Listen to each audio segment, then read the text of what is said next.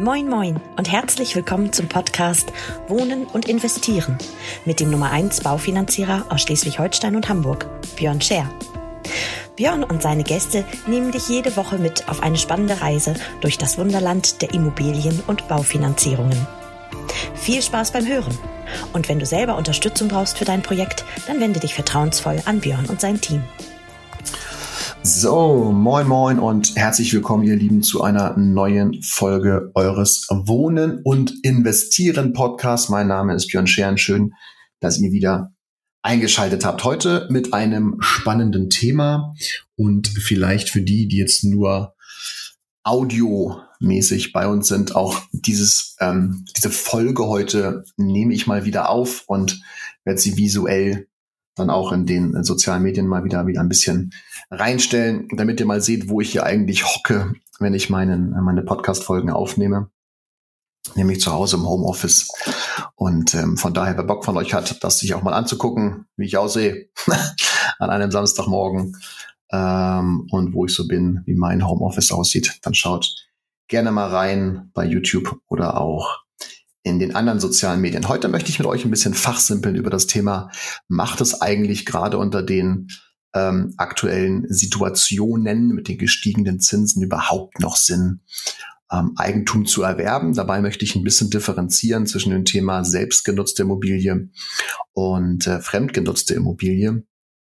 Weil das ist tatsächlich ähm, immer noch ein Bereich, wo sich viele auch nicht rantrauen an das Thema Kapitalanlage Immobilie, also vermietete Wohnungen zum Beispiel, was aber meines Erachtens ein ganz, ganz großer Fehler ist, sich da nicht ranzutrauen. Warum?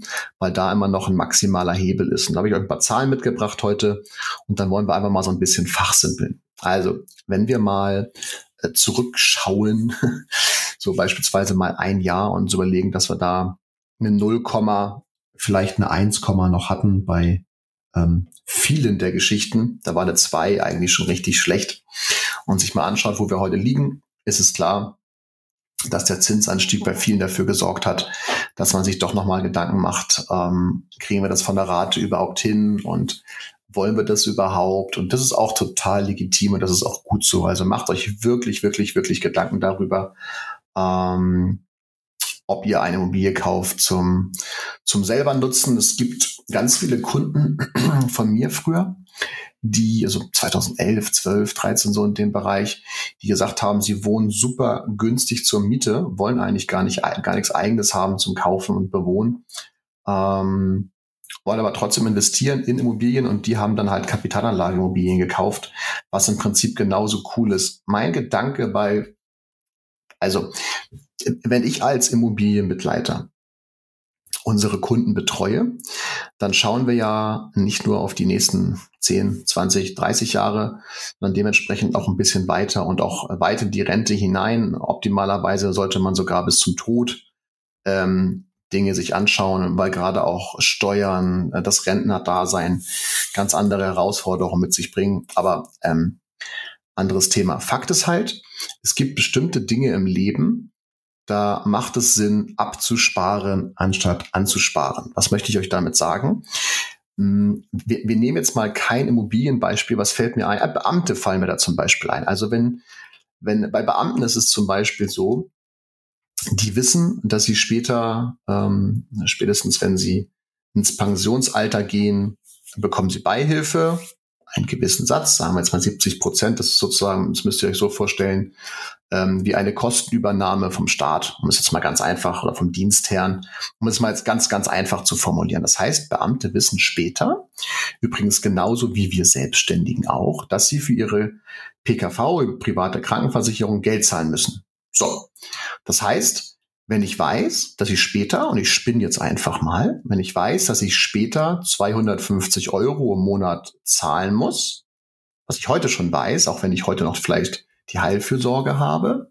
Heilfürsorge ist sowas wie gesetzliche Krankenversicherung, also äh, kostenlos, fast kostenlos ähm, kleiner Obolus im Monat und ich weiß, dass ich später 250 Euro habe, dann ist es doch schlau, jetzt in den nächsten 30 Jahren etwas anzusparen, beispielsweise, damit ich nachher diese Kosten nicht mehr habe. Denn es geht nicht nur darum, nachher am Renten- oder Pensionsalter Geld aus Verträgen rauszubekommen und damit Kosten zu bedienen, sondern ihr solltet in allererster Regel mal zusehen, dass diese Kosten gar nicht mehr da sind. Und da spreche ich logischerweise auch von Miete. Also, wenn ihr selbstständig seid, so wie ich, oder wenn ihr zum Beispiel Beamten seid, dann wisst ihr ja, dass später die Krankenkasse viel Geld kosten wird. Also gerade bei uns Selbstständigen. Was habe ich zum Beispiel gemacht? Ähm, ich habe einen Beitragsentlastungstarif bei mir eingebaut, also ähm, ein Tarif, da zahle ich jetzt die nächsten 30 Euro, äh, die nächsten 30 Jahre, ich glaube 170 Euro im Monat. Und ähm, wenn ich dann sozusagen später äh, mit, ich sage jetzt mal 65 oder so in Rente gehe, dann übernimmt dieser Tarif 450 Euro monatlich von meinen Kosten der Krankenversicherung. Mehr konnte ich nicht machen, höher ging der Tarif nicht. Ähm, aber die Rechnung geht dann immer auf, wenn ich länger noch im Rentenalter lebe, als ich heute noch ansparen muss dafür. Ja, also sowas kann man machen, man kann eine Basisrente machen, kann man das steuerlich noch absetzen. Also gibt verschiedene Dinge, du musst dir auch sicher sein, dass du bei der, bei der Krankenkasse bleibst dann. Aber jetzt mal zurück zum Thema Immobilien. Fakt ist einfach folgendes. Der, der größte Posten den wir auch heute immer wieder bei Kunden sehen, ist ja das Thema Wohnen. Egal jetzt ob Miete oder Eigentum, mit allen drum und dran ist das Thema Wohnen einfach am, schlägt einfach am härtesten rein bei uns. So. Also zumindest bei den meisten. Ja. So, was bedeutet, wenn ich ja weiß, wenn ich heute zur Miete wohne, ich zahle beispielsweise 1000 Euro für meine Wohnung, dann weiß ich ja, dass diese 1000 Euro nicht bleiben werden. Also so naiv kann ja keiner sein von euch, dass er sagt, ja, es wird auch in 15 bis 20, 30 Jahren noch 1000 Euro kosten. Ich habe noch nie ein Mietminderungsschreiben an meine Mieter rausgeschickt, äh, sondern immer nur Mietanpassung oder Mieterhöhung. Von daher heißer Tipp, ähm, habt da mal ein Auge drauf. Und wenn ihr überlegt, dass die Inflation auch dafür sorgt. Und ich, ich meine, nehmt einfach nur jedes Jahr zwei Prozent beispielsweise auf diese 1000 Euro dann habt ihr nachher richtig Spaß, was Miete betrifft. Und Spaß in Anführungsstrichen. So, wenn man das aber weiß, dann kann man ja Dinge dafür tun. Und deswegen sage ich immer, sorgt jetzt dafür, in den beispielsweise nächsten 20, 25, 30, 35 Jahren, dass diese Kosten gedeckt sind. Fangt nicht erst an, im Rentenalter euch Gedanken zu machen, wie ihr eure Miete bezahlt, sondern fangt frühzeitig an. Denn die Zeit ist das alles entscheidende Kriterium bei diesem Investment. Die Zeit ist das alles entscheidende Kriterium. Denn Zeit gleicht alles aus, selbst hohe Zinsen und so weiter, weil wir das Ganze eben strecken können. Nichtsdestotrotz, also genau aus diesem Grund mache ich mir ja heute schon Gedanken darüber, ähm, wie ich Emil die ersten Immobilien zukommen lasse.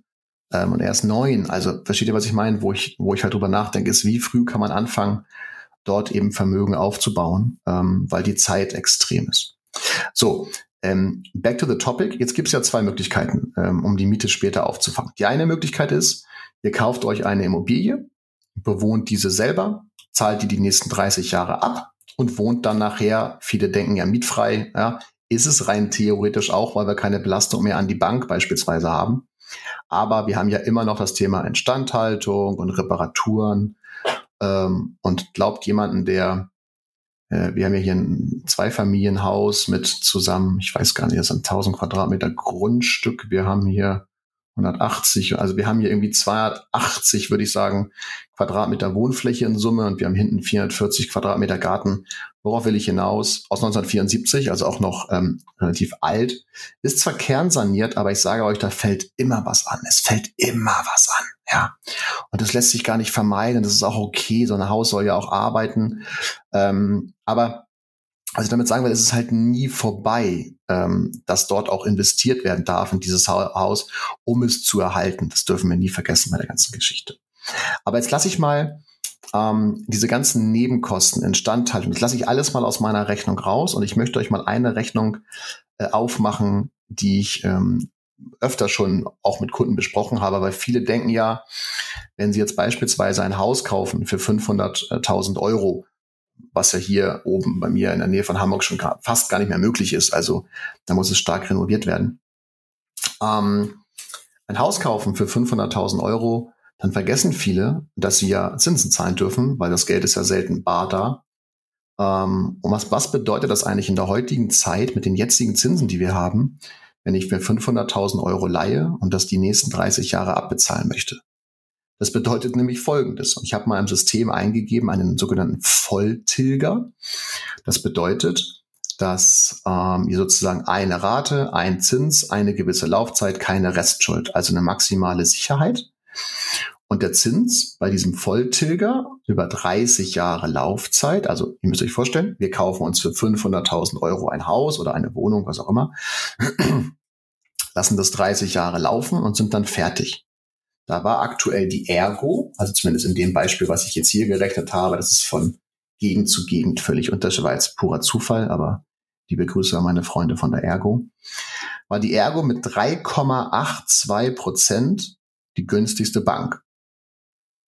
Hat aber auch zur Folge, dass wir die Erwerbsnebenkosten, jetzt nagelt mich nicht auf einen, auf auf Prozentsatz fest, ich habe jetzt 10 Prozent Nebenkosten genommen, also Grunderwerbsteuer, in Hamburg viereinhalb Prozent und Notar, Grundbuch zwei Prozent und Makler. Also Pi mal Daumen zehn Prozent. Das heißt, ein Kunde kauft für 500.000 Euro ein Haus und bringt 50.000 Euro allein für die Erwerbsnebenkosten schon mal mit. So, dann finanziert er also das Haus und das Grundstück zu 100 Prozent, also eine 100 Prozent Finanzierung über 30 Jahre, maximale Sicherheit mit 3,82 Prozent, zahlt dafür im Monat, und jetzt haltet euch schon mal fest, 2500 Euro. Das heißt, wenn ihr aktuell drüber nachdenkt, 500.000 Euro zu finanzieren, dann liegt ihr zumindest bei der Variante, die ich eben gerechnet habe, bei 2.500 Euro im Monat. Und da sind noch keine Nebenkosten von gedeckt, sondern nur die Rate an die Bank.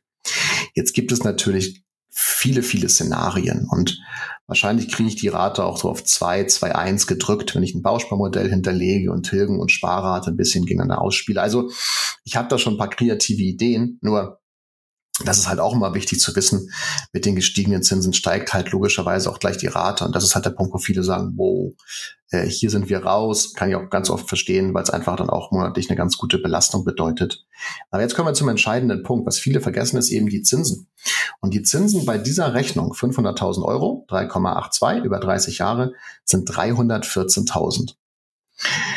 Das heißt, wenn ihr 500.000 Euro sozusagen ähm, Kaufpreis habt, die abtilgt, habt ihr 500.000 bezahlt und nochmal 314 für die Zinsen und 50.000 für die Erwerbsnebenkosten. Das heißt, die liegt bei 864.000 Euro, die ihr nachher brutto, all in, für den Erwerb dieses Hauses gezahlt habt. Warum, also klingt ja erstmal total brutal, nicht wahr? Warum machen das trotzdem viele und wir ja im Prinzip auch? Da geht es so ein bisschen um das ganze Thema ähm, Qualität, Lebensqualität, Emotion. Ne? Also der einzige Grund, das sage ich euch, das sage ich euch ganz direkt, der einzige Grund, warum man selbstgenutztes Wohneigentum erwerben sollte, ist ja, man kann es sich schön rechnen mit dem Thema Rente und Vermögensaufbau. Es stimmt auch, zeige ich euch gleich. Aber eigentlich ist es maximal emotional bedient, dieses Thema, nicht wahr? Wir wollen unsere eigene Immobilie haben, wo wir unsere Kinder aufwachsen lassen. Äh, wir wollen grillen im Garten, in einem eigenen Garten. Das ist meistens mehr ein Gefühl oder auch eine, eine Art Statussymbol, wo man sagt, das ist mein Haus sozusagen. Äh, man kann Häuser auch mieten. Äh, findet man selten, aber man kann Häuser durchaus auch gut mieten. Und das ist ähm, auf jeden Fall ein Punkt, da, da, mal, da mal drüber nachdenken. Jetzt ist aber trotzdem so, dass es wirtschaftlich sinn, sinnvoll sein könnte, ähm, wenn ihr mal einfach nur davon ausgeht, dass ihr eine Inflation von fünf Prozent jedes Jahr habt. Also nehmen wir mal an, dieses, dieses Haus steigt an Wert jedes, jedes Jahr um fünf Prozent. Das ist einfach mal irgendein Wert, das spielt gar keine Rolle, ob der jetzt, ob der jetzt jetzt heute wahrscheinlich existent ist, vor zwei Jahren nicht, wie auch immer, dann habt ihr halt nach 30 Jahren auch einen Wert von 2,1 Millionen bei diesem Haus. So. Also es ist ja so, wisst ihr ja auch, ihr könnt ja dieses Haus immer wieder auch belasten für gewisse Dinge. Ähm, ist also wie ein, wie ein gutes Sparbuch, was ihr da hinpackt. Ähm, nur ist es natürlich Sinn der Sache. Wir wollen ja mietfrei wohnen später und dieses Haus dann nicht belasten für irgendwelche Geschichten. Aber was ich damit sagen will, man kann natürlich auch das Haus verkaufen in 30 Jahren, das Geld nehmen, ins Depot packen, verzinsen lassen. Ähm, ob man dann 2,1 Millionen dafür bekommt, halte ich jetzt mal sehr für sehr unwahrscheinlich. Nur auch diese Rechnung jetzt, aber ihr versteht ein bisschen, es ist sehr müßig jetzt ähm, da den richtigen Weg für zu finden. Aber Fakt ist, die, die andere Seite wäre ja, wenn wir dieses Haus nicht gekauft hätten, könnte man ja zum Beispiel auch für diese 500.000 Euro einfach zwei Wohnungen kaufen, nicht wahr?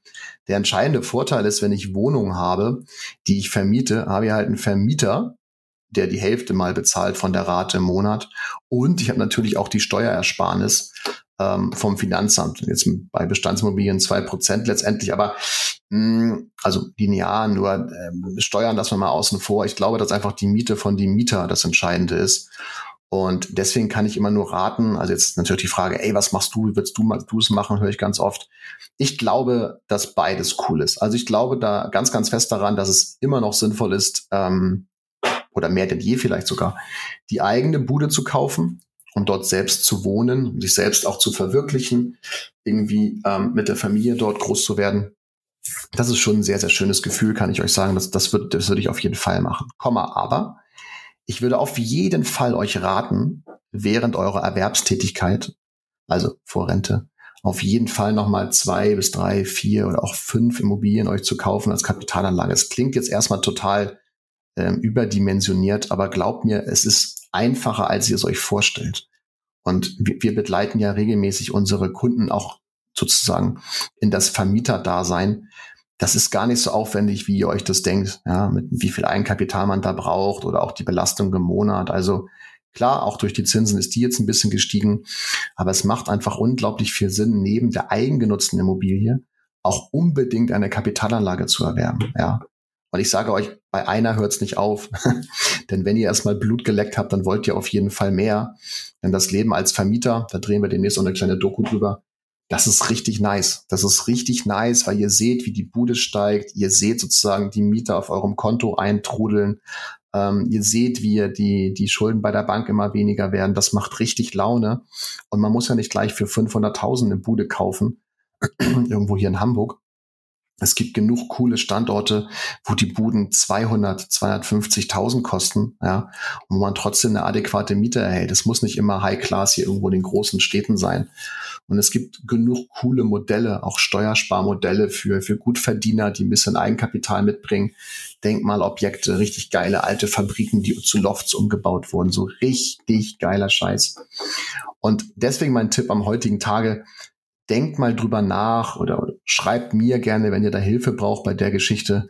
Ähm, die Kombinatorik ist das Entscheidende. Die Kombinatorik ist das Entscheidende und zwar die Kombinatorik aus der selbstgenutzten Immobilie und Kapitalanlagenimmobilien oder wenn ihr sagt, ey, ich habe gar keinen Bock, eine eigene Bude, ich äh, möchte gerne Mieter sein, ich möchte gerne, wenn mein Wasserhahn tropft, den Vermieter anrufen können, dann wohnt ihr halt günstig und gut, je nachdem wo halt und kauft euch doch dann einfach noch drei, vier Buden parallel und lasst diese Buden später, die Miete aus diesen abbezahlten Buden zur Rente, lasst die doch eure Miete später zahlen. Es ist doch eins zu eins das gleiche. Ist doch egal, wo das Geld herkommt, ob wir jetzt 30 Jahre lang unsere eigene Bude abbespart haben oder 30 Jahre lang vier Wohnungen abbezahlt haben, zusammen mit dem Mieter, der ja mit reinschießt, ist doch egal. Letztendlich kommt es nachher aufs Gleiche hinaus.